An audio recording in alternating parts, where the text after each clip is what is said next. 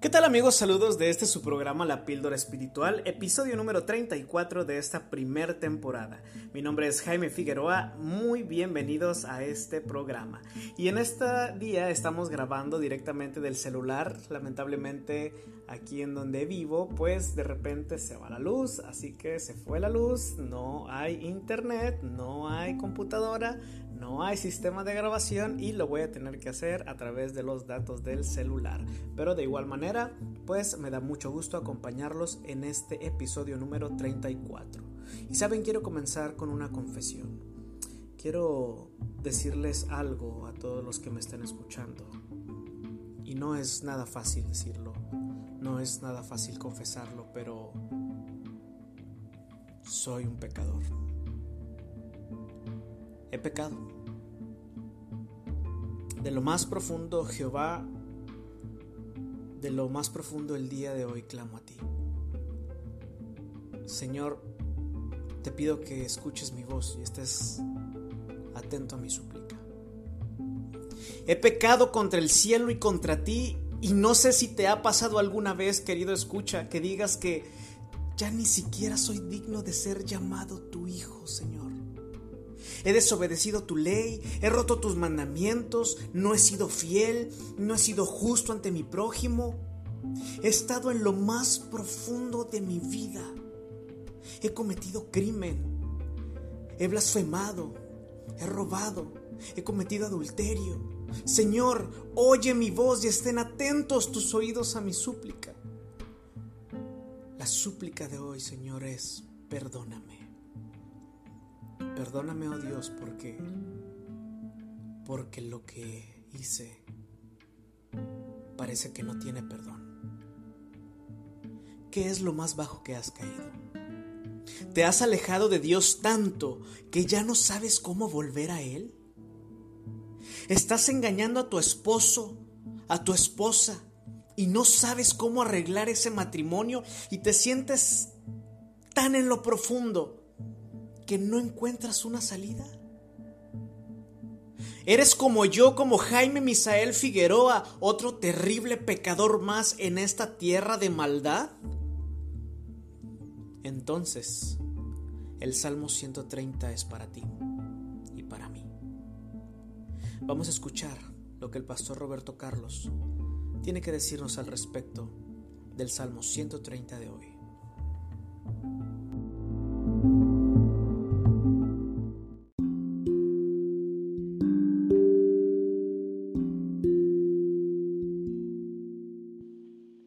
Hola, ¿qué tal amigos? Una vez más es un gusto estar con ustedes en la píldora espiritual. Agradezco una vez más la invitación a mi amigo el pastor Misael Figueroa. Y bueno, hoy nos toca hablar del Salmo 130. Es una oración breve, es un clamor pidiendo eh, por el perdón de los pecados. Y me llama mucho la atención el versículo 3 que eh, demuestra cómo el salmista tiene la plena concepción de que ningún ser humano, por bueno que sea o por malo que sea, o sea, independientemente de esto, se puede mantener delante de Dios. Es decir, nuestra justicia se invalida inmediatamente en la presencia de Dios, porque Él es el único ser justo verdaderamente, el origen de la justicia. Y entonces eh, inicia con esta reflexión y a partir de ella, aceptando que no existe ninguna manera de justificarse delante de Dios, pide, clama por el perdón, rogándole a su Dios que, que pueda acercarse de esta manera especial y que la justicia de Dios se manifieste eh, de, esta, de esta forma también. Y cabe mencionar que la justicia de Dios como la justicia en nuestro mundo o en términos humanos, requiere cuando hay una falta, cuando, cuando se comete eh, un delito, en este caso contra la ley moral de Dios, la, la ley eterna que rige el universo, pues requiere un castigo, una penalidad. Entonces, ¿cómo es que la misericordia de Dios alcanza a la humanidad? Bueno, pues es Dios mismo quien asume la culpa, es Dios mismo que se autocastiga por nosotros, por amor a nosotros. Es algo que no alcanzamos a comprender, que es algo que la mente finita no puede alcanzar a discernir en plenitud. Sin embargo, agradecemos a Dios por eh, esa muestra de afecto y de amor inconmensurable. Por otra parte, el versículo 5 manifiesta que el salmista sabe que en algún momento tiene que ser paciente, que la misericordia de Dios cuando hay un corazón arrepentido ciertamente llega, pero a veces tenemos que aprender a esperar. Esperé yo a Jehová, dice el versículo 5. Este salmo, queridos amigos, es una muestra de que podemos ir confiadamente a nuestro Padre Celestial, que Él conoce nuestra vida a lujo de detalle y aún con todo está dispuesto a perdonarnos si nosotros nos arrepentimos de todo corazón. Qué maravilla poder iniciar nuestro día con esta bendita promesa. Así que yo los animo para que juntos en oración cada día reconozcamos la grandeza de Dios, su justicia y podamos clamar entonces por su misericordia. Entonces, dice el versículo 8, Él redimirá a Israel de todos sus pecados. Que Dios me los bendiga y que podamos disfrutar de un día lleno de bellas bendiciones del cielo. Hasta la próxima.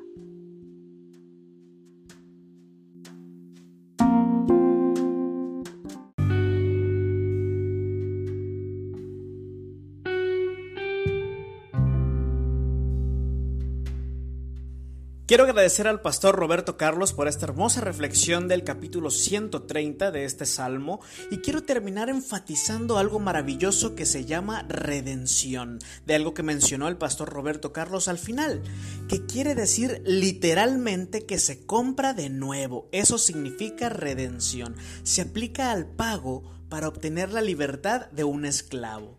Y en nuestro caso, querido amigo, nuestra esclavitud se encuentra en el pecado. Y necesitamos de esa redención, necesitamos de esa libertad para dejar atrás el pecado. Querido amigo, ¿eres como yo de pecador y parece que te encuentras en un callejón sin salida? ¿Eres como yo, como dijimos al inicio, que te encuentras en lo más profundo del pecado? En donde crees que vas a pecar y nadie te va a ver donde crees que nadie te conoce, ahí está Dios. Donde crees que nadie te va a ver, ahí te está viendo Dios.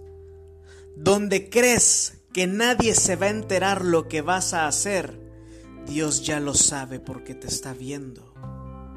Pero también Él nos está esperando y está dispuestos a darnos esa redención, ese perdón por nuestros pecados.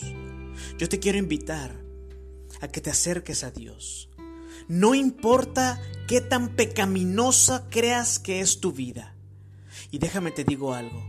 Si estás pensando en tomar decisiones drásticas por los errores que has cometido en tu vida, si estás pensando en quitarte la vida porque crees que no tienen soluciones tus problemas, porque esos errores, esos pecados que cometiste perdieron tu familia, perdiste tu trabajo, perdiste absolutamente todo y no existe absolutamente nada que te pueda dar esa redención, esa libertad, déjame te digo que estás equivocado y que no lo hagas, porque hay un Dios y ese Dios te está esperando. Dios te bendiga. No te pierdas la píldora espiritual del día de mañana y recuerda, Maranata, Cristo viene.